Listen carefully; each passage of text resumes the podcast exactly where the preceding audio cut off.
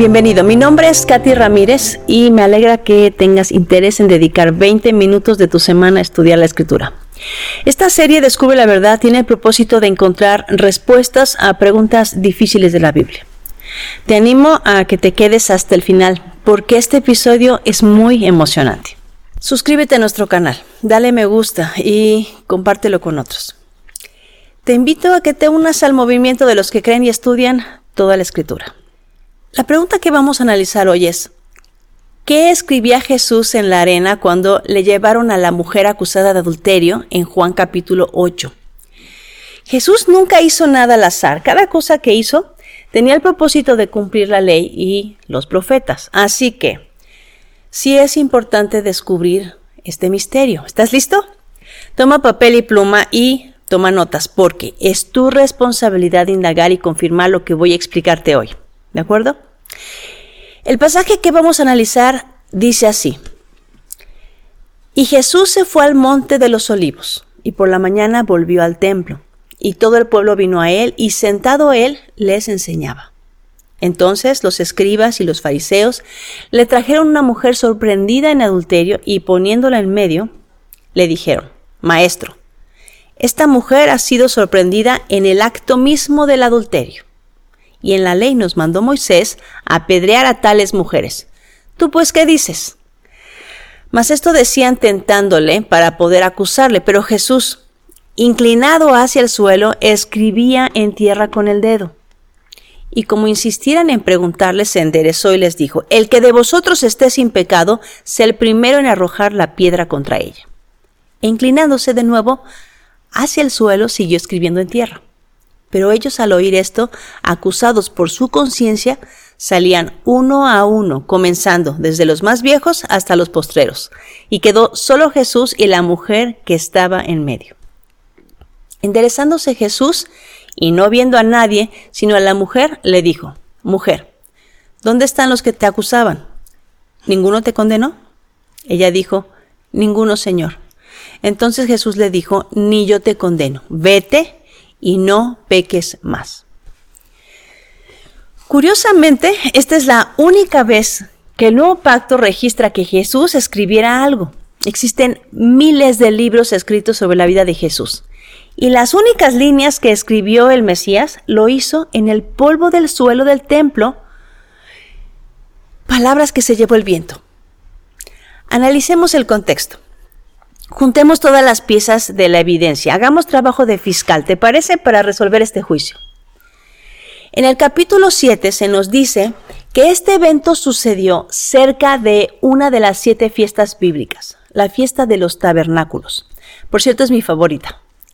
En Juan 7.1 leemos, Después de estas cosas andaba Jesús en Galilea, pues no quería andar en Judea porque los judíos procuraban matarle. Estaba cerca la fiesta de los judíos, la de los tabernáculos. La palabra fiesta en hebreo, como está escrita en Levítico 23, es la palabra moed y se puede traducir como estaciones. Así lo dice en Génesis capítulo 1, cuando Dios creó el sol, la luna y las estrellas. Dice que puso ese reloj gigante en el cielo para las estaciones. Y esa palabra en hebreo es moedim. El sol nos dice qué hora del día es, la luna nos dice qué día del mes es y las constelaciones en el cielo nos dicen qué mes del año es. En Levítico 23 leemos que estas siete fiestas o citas divinas o estos tiempos designados tienen el propósito de acercarnos a Dios. Dios tiene una cita con su pueblo, Dios se presentaría con su pueblo. La fiesta de los tabernáculos es la última de estas siete fiestas y sucede en el otoño. Y esta fiesta era el memorial del tiempo en que Dios habitó con su pueblo en tiendas en el desierto cuando por cuarenta años los enseñó, los corrigió y los dirigió a la tierra prometida. Es la fiesta que nos recuerda que un día la nueva Jerusalén va a descender del cielo y es esta fiesta a la que todas las naciones tendrán que presentarse en el milenio. Zacarías 14:16 dice, y sucederá que todos los sobrevivientes de todas las naciones que fueron contra Jerusalén subirán de año en año para adorar al rey de los ejércitos y para celebrar la fiesta de los tabernáculos.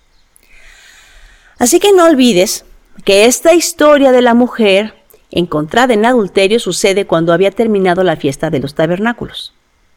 Ya regresaremos a este punto, pero sigamos con nuestra historia. Entonces una turba de escribas y fariseos, es decir, un grupo de expertos, intérpretes de la ley de Moisés, le traen a Jesús una mujer encontrada en el acto mismo del adulterio. A simple vista, muchos leen por encima y concluyen que Jesús vino a cambiar las leyes y que ahora la gracia pasa por alto pecados como el adulterio. Pero cuidado, esta declaración es muy peligrosa, porque si Yeshua, el Mesías de Israel, cuyo nombre significa salvación, si él hubiera roto un solo mandamiento, se hubiera convertido en pecador.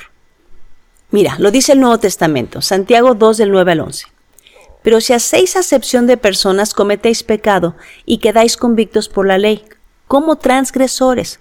Porque cualquiera que guardare toda la ley, pero ofendiere en un punto, se hace culpable de todos. Porque el que dijo no cometerás adulterio también ha dicho no matarás. Ahora bien, si no cometes adulterio pero matas, ya te has hecho transgresor de la ley. Si Jesús hubiera quitado un solo mandamiento, se hubiera constituido en transgresor. Deuteronomio 4.2 dice así, No añadiréis a la palabra que yo os mando, ni disminuiréis de ella, para que guardéis los mandamientos de Jehová vuestro Dios que yo os ordeno. La ley de Dios prohíbe quitarle a los mandamientos, además que Jesús se hubiera contradicho, porque en el Sermón del Monte hizo esta declaración. No penséis que he venido para abrogar la ley o los profetas. No he venido para abrogar, sino para cumplir. Porque de cierto os digo que hasta que pase en el cielo y la tierra ni una jota ni una tilde pasará de la ley hasta que todo se haya cumplido. De manera que cualquiera que quebrante uno de estos mandamientos muy pequeños, y así enseña a los hombres, muy pequeño será llamado en el reino de los cielos. Mas cualquiera que los haga y los enseñe, éste será llamado grande en el reino de los cielos. Ni un mandamiento grande ni un mandamiento pequeño, dijo Jesús, que podemos quebrantar. Y cometer adulterio está en el top ten.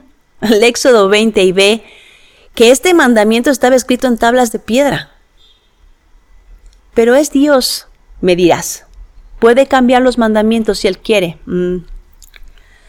Si Jesús, porque es Dios, puede cambiar a su antojo los mandamientos que Él nos ordenó cumplir en el Sinaí, entonces se constituye en falso profeta según Deuteronomio 13. Dice así, cuando se levantara en medio de ti profeta o soñador de sueños, y te anunciare señal o prodigios, y si se cumpliere la señal o prodigio que él te anunció diciendo, vamos en pos de dioses ajenos que no conociste y sirvámosles. No darás oído a las palabras de tal profeta, ni a tal soñador de sueños, porque Jehová vuestro Dios os está probando, para ver si amáis a Jehová vuestro Dios con todo vuestro corazón y con toda vuestra alma. En pos de Jehová vuestro Dios andaréis, y temeréis, y guardaréis sus mandamientos, y escucharéis su voz. A él serviréis, y a él seguiréis.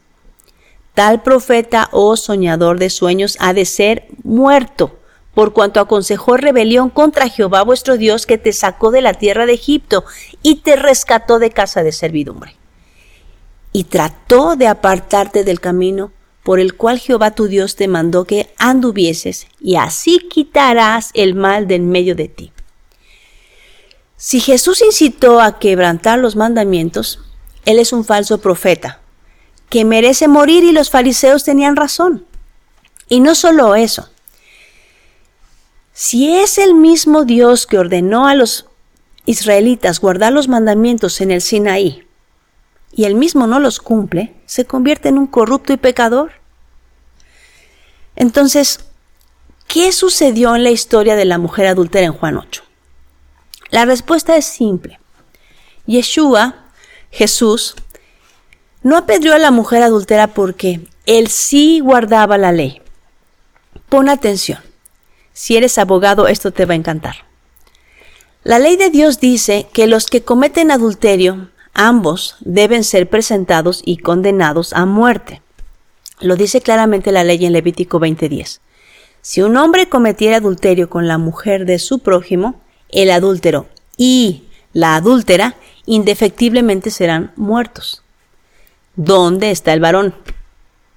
Si la mujer fue hallada en el acto mismo del adulterio, él estaba allí con ella. No puedes acusar a la mujer y no presentar al varón. Eso es ilegal. La ley de Dios dice que todos los casos de muerte se presentarán siempre con dos o tres testigos. Deuteronomio 17:6. Por dicho de dos o tres testigos morirá el que hubiere de morir. No morirá por el dicho de un solo testigo. Te pregunto, ¿Dónde están los testigos? Tenemos una turba, pero nadie se presenta como testigo. Si fue el marido el que encontró a la mujer, ¿dónde está? Aunque la mujer fuera culpable, en todos los casos donde la pena capital se debe aplicar, tiene que haber dos o tres testigos. De esta manera se evitaba que inocentes murieran acusados falsamente. La ley de Dios también dice que todos los casos de juicio se presentarán ante jueces en la puerta de la ciudad. Mira cómo dice Éxodo 21.6. Entonces su amo lo traerá a Dios y lo traerá a la puerta o al quicial y su amo le horadará la oreja con una lesna y le servirá para siempre. Esta es una ley sobre los siervos, pero el caso se presenta en la puerta de la ciudad donde están los jueces. Los jueces atendían en la puerta de la ciudad no en el patio del templo. Jesús no era un juez, era un maestro en Israel. Buscas al juez en el juzgado, en la puerta de la ciudad, no en el templo. Finalmente, la ley de Dios dice así, no admitirás falso rumor, no te concertarás con el impío para ser testigo falso. No seguirás a los muchos para hacer el mal, ni responderás en litigio inclinándote a los más para hacer agravios. De palabra de mentira te alejarás y no matarás al inocente y justo, porque yo no justificaré al impío. En Deuteronomio 19:15 dice, no se tomará en cuenta a un solo testigo contra ninguno en cualquier delito, ni en cualquier pecado, en relación con cualquier ofensa cometida. Solo por el testimonio de dos o tres testigos se mantendrá la acusación. Cuando se levantare testigo falso contra alguno para testificar contra él, entonces los dos litigantes se presentarán delante de Jehová y delante de los sacerdotes y de los jueces que hubieren aquellos días. Y los jueces inquirirán bien, y si aquel testigo resultare falso, y hubiera acusado falsamente a su hermano, entonces haréis a él como él pensó hacer a su hermano, y quitarás el mal de en medio de ti. De acuerdo a la ley, toda la turba que se presentaba como testigos falsos deberían morir apedreados porque estaban presentando un caso falso o ilegal. Ahora es muy fácil entender por qué Jesús no condenó a la mujer. Y por eso mira insistentemente a la multitud y en silencio escribe en la tierra, esperando que se den cuenta de su hipocresía, mientras escribe en el polvo de la tierra, hasta que se levanta y les dice, el que esté libre de culpa, que arroje la primera piedra. No que no podamos juzgar, sino que no debemos juzgar injustamente. De eso se trata la declaración del maestro. Todo este juicio era improcedente y lo sabían. Y por eso desde el más anciano, aquel que conocía mejor la ley de Moisés, hasta el intérprete más joven, se retiraron sabiendo que eran culpables de transgredir la ley de Dios. La definición de pecado está muy clara en la Biblia. La encuentras en primera de Juan 3:4. Dice así: Todo aquel que comete pecado infringe también la ley, pues el pecado es infracción de la ley. Jesús entonces se dirige a la mujer y le pregunta: ¿Dónde están los que te acusaban? ¿Ninguno, te condenó? A lo que ella respondió, ninguno. Entonces Jesús le dijo a la mujer, vete y no peques más. En otras palabras, deja de transgredir la ley de Dios. No le dijo vete y puedes seguir con tu vida. No pasa nada si cometes adulterio. Lo que le dijo es, deja de pecar, arrepiéntete. Hoy tienes otra oportunidad, porque los adúlteros no heredarán el reino de los cielos. Lo dice el Nuevo Testamento, 1 Corintios 6, 9 al 10. ¿No se dan cuenta de que los que hacen lo malo no heredarán el reino de Dios? No se engañen a sí mismos. Los que se entregan al pecado sexual, o rinden culto a ídolos, o cometen adulterio, o son prostitutos, o practican la homosexualidad, o son ladrones, o avaros, o borrachos, o insultan o estafan a la gente, ninguno de ellos heredará el reino de Dios. Ahora, ¿todavía quieres saber qué escribía Jesús en la tierra mientras todo este juicio ilegal sucedía? Mientras magistralmente el maestro lo declara improcedente? Regresemos al momento en el que esto sucede. ¿Recuerdas? Todo esto sucedió cuando acababa de pasar la fiesta de tabernáculos que tiene una duración de ocho días. Durante la fiesta Jesús le dice a los fariseos, Mi doctrina no es mía, sino de aquel que me envió. El que quiera hacer la voluntad de Dios conocerá si la doctrina es de Dios o si yo hablo por mi propia cuenta. El que habla por su propia cuenta, su propia gloria busca. Pero el que busca la gloria del que le envió, este es verdadero y no hay injusticia. ¿No os dio Moisés la ley? Y ninguno de vosotros cumple la ley, porque procuráis matarme. Primero le dice, ustedes no cumplen la ley de Moisés, ustedes no quieren hacer la voluntad de Dios, ustedes me quieren muerto. Ahora pon atención, porque aquí está la clave. En el tiempo del segundo templo se realizaba una procesión en el último día de la fiesta de tabernáculos. Se llamaba Nisuj Hamayim o la ofrenda de agua. Los sacerdotes iban al manantial de Cedrón o Kidrón en hebreo para llenar sus jarras de agua viva. Así se le llamaba al agua que corría y que no estaba estancada. A este ritual en la Biblia se le conoce como libaciones. Y lo que hacían era derramar agua en el altar pidiéndole al Señor trajera lluvia para el tiempo de la cosecha de los frutos. Mientras los sacerdotes están sacando agua y haciendo libaciones, Jesús dice, en el último y gran día de la fiesta, Jesús se puso de pie y alzó la voz diciendo, si alguno tiene sed, venga a mí y beba. El que cree en mí, como dice la escritura, de su interior correrán ríos de agua viva. Jesús les dice en medio de las libaciones que Él era el cumplimiento de la celebración y la respuesta a sus plegarias. Él es el agua viva y solo Él puede hacer que nuestra alma produzca fruto. Poco después los escribas y fariseos le llevan a la mujer acusada de adulterio para tentar a Jesús con un caso ilegal, probando que no les interesaba hacer la voluntad de Dios. Ok, ya te voy a decir qué escribía Jesús en la tierra. Solo necesito que entiendas una cosa más. ¿Qué es el agua en la Biblia? Porque Jesús dijo que Él era el agua viva, justo antes de que le trajeran a la mujer hallada en adulterio. Pon atención porque esto dice la Biblia. Porque como desciende de los cielos la lluvia y la nieve y no vuelve allá, sino que riega la tierra y la hace germinar y producir, y da semilla al que siembra y pan al que come, así será mi palabra que sale de mi boca. No volverá a mí vacía, sino que hará lo que yo quiero y será prosperada en aquello para que la envíe. Isaías 55:10. El agua es la palabra de Dios y Jesús es la palabra, el logos de Dios hecho carne. En Juan 1.12 dice esto, que la palabra se hizo carne y habitó, hizo tabernáculo entre nosotros. Como el agua fría al alma sedienta, así son las buenas nuevas de lejanas tierras. Proverbio 25-25. Evangelio significa buenas noticias, así que esto es el Evangelio, el agua que sacia nuestra alma descendió del cielo. Dice otro pasaje, Esparciré sobre vosotros agua limpia, y seréis limpiados de todas vuestras inmundicias, y de todos vuestros ídolos os limpiaré. Os daré corazón nuevo, y pondré espíritu nuevo dentro de vosotros. Y quitaré de vuestra carne el corazón de piedra, y os daré un corazón de carne.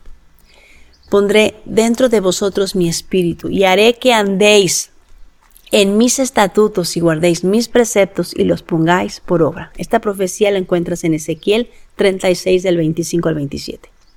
Esto es el nuevo pacto, que Dios nos lavaría con su palabra, el agua que limpia y purifica. Y entonces, en un nuevo corazón, Dios podría escribir su ley, ya no en tablas de piedra, sino en corazones de carne que quieran amarlo y obedecerlo.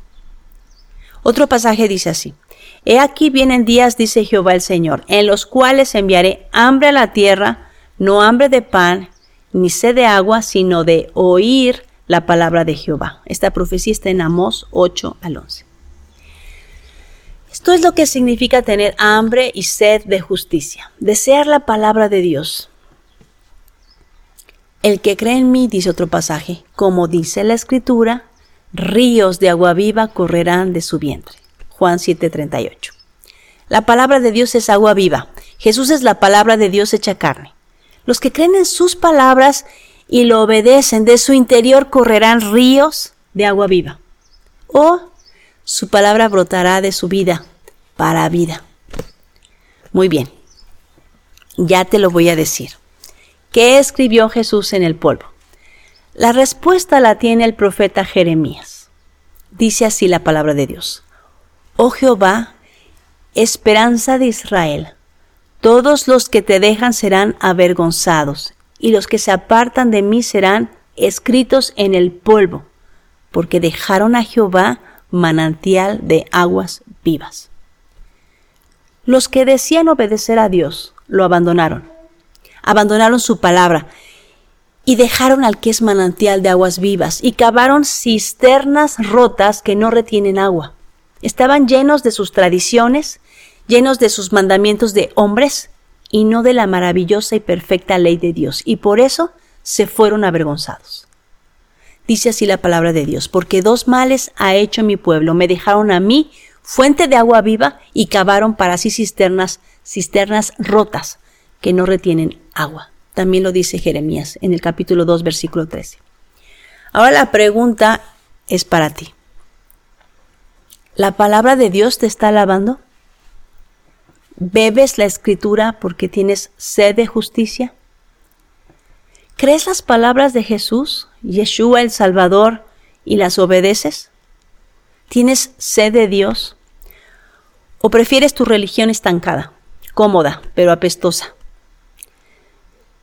Si no deseas la maravillosa palabra de Dios, que es el agua pura, que corre y da vida, estás muriendo de sed y no te has dado cuenta.